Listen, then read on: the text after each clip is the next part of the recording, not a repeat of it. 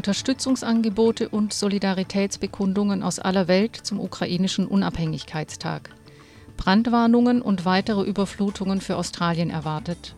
Und im Sport, Nick Kyrgios wird von Fan verklagt. SBS Nachrichten, Mittwoch, 24. August. Guten Abend.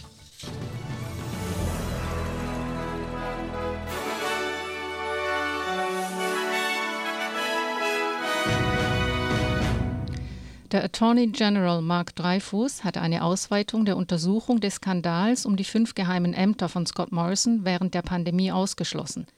Dabei geht es um eine Untersuchung des Umgangs der Staaten und Territorien mit der Pandemie.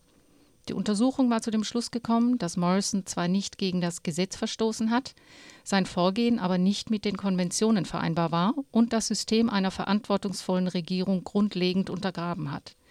Daraufhin hatte Morrison auf Facebook erklärt, er erwarte, dass sich eine glaubwürdige Untersuchung auch auf die Handlungen der Bundesstaaten und Territorien während der Pandemie erstrecken würde.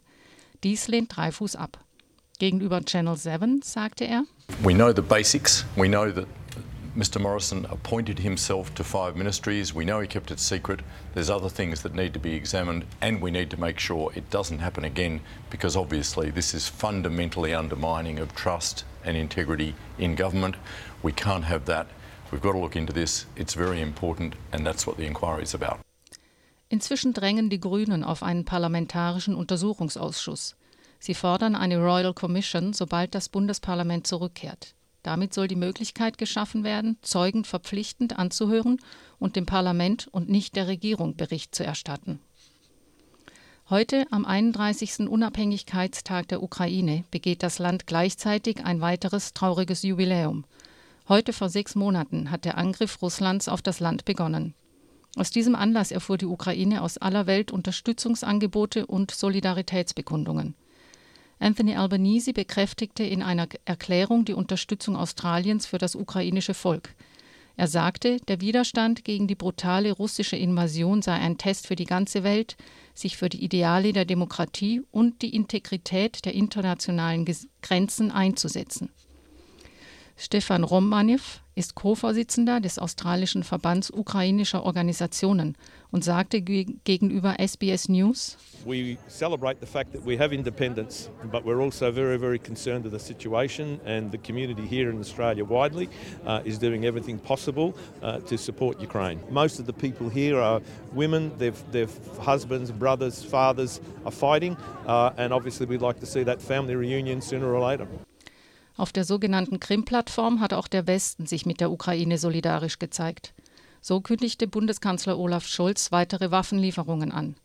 Mit, den 500 Millionen, mit dem 500 Millionen schweren Paket sollen hochmoderne Flugabwehrsysteme, Raketenwerfer, Munition und Antidrohnengeräte in die Ukraine geliefert werden, sagte Scholz auf der Online-Konferenz.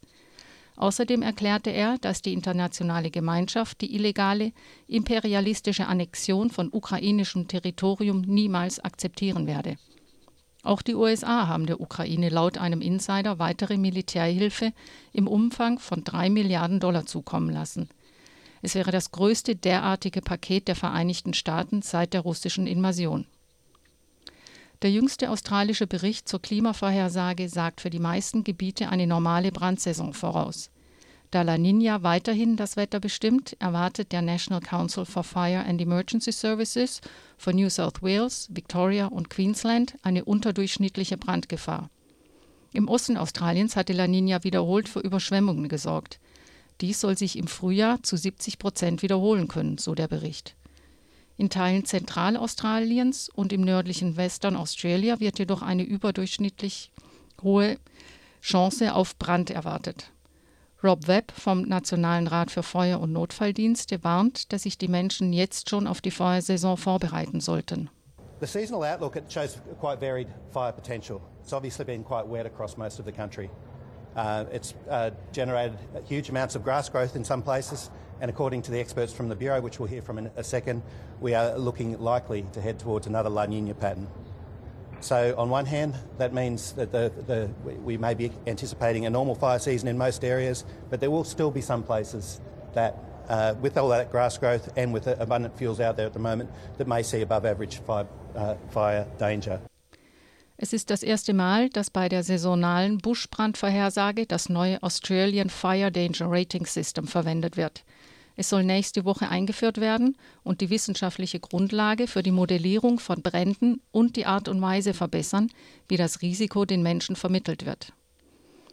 Die derzeitige Dürre in Europa ist nach Einschätzung von EU-Experten vermutlich die schlimmste seit einem halben Jahrtausend. Dies sei eine erste Einschätzung der Europäischen Dürrebeobachtungsstelle, sagt ein Sprecher der EU-Kommission. Die Dürre betrifft fast die Hälfte des Kontinents und hat nicht nur negative Auswirkungen auf die Ernte, sondern auch auf den Energiesektor.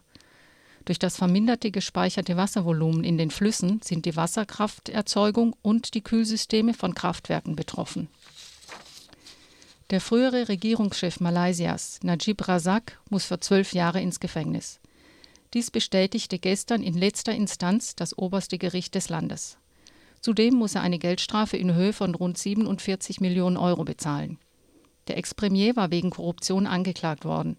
Er soll umgerechnet 9,4 Millionen Euro aus einem Staatsfonds auf ein Privatkonto umgeleitet haben.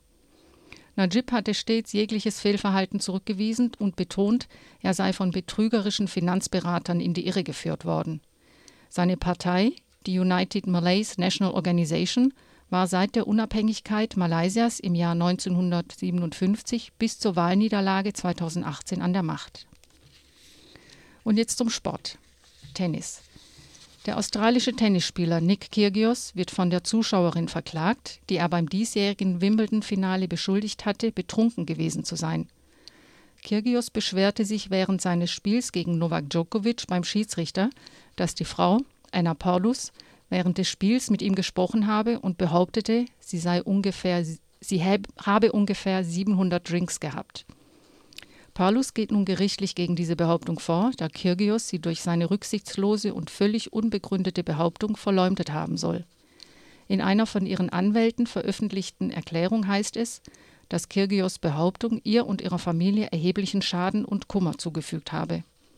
Paulus sagte, dass sie die Klage, wenn nötig, bis zum obersten Gerichtshof weiterverfolgen werde und dass sie das gewonnene Geld für wohltätige Zwecke spenden wolle.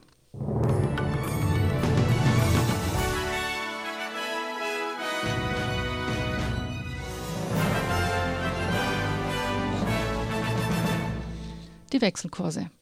Für einen australischen Dollar bekommen Sie heute 69 Euro Cent, 69 US-Dollar Cent, und 67 Schweizer Rappen. Das Wetter in Mitteleuropa. Berlin teilweise bewölkt bei 27 Grad. Frankfurt vermehrt sonnig bei 33 Grad.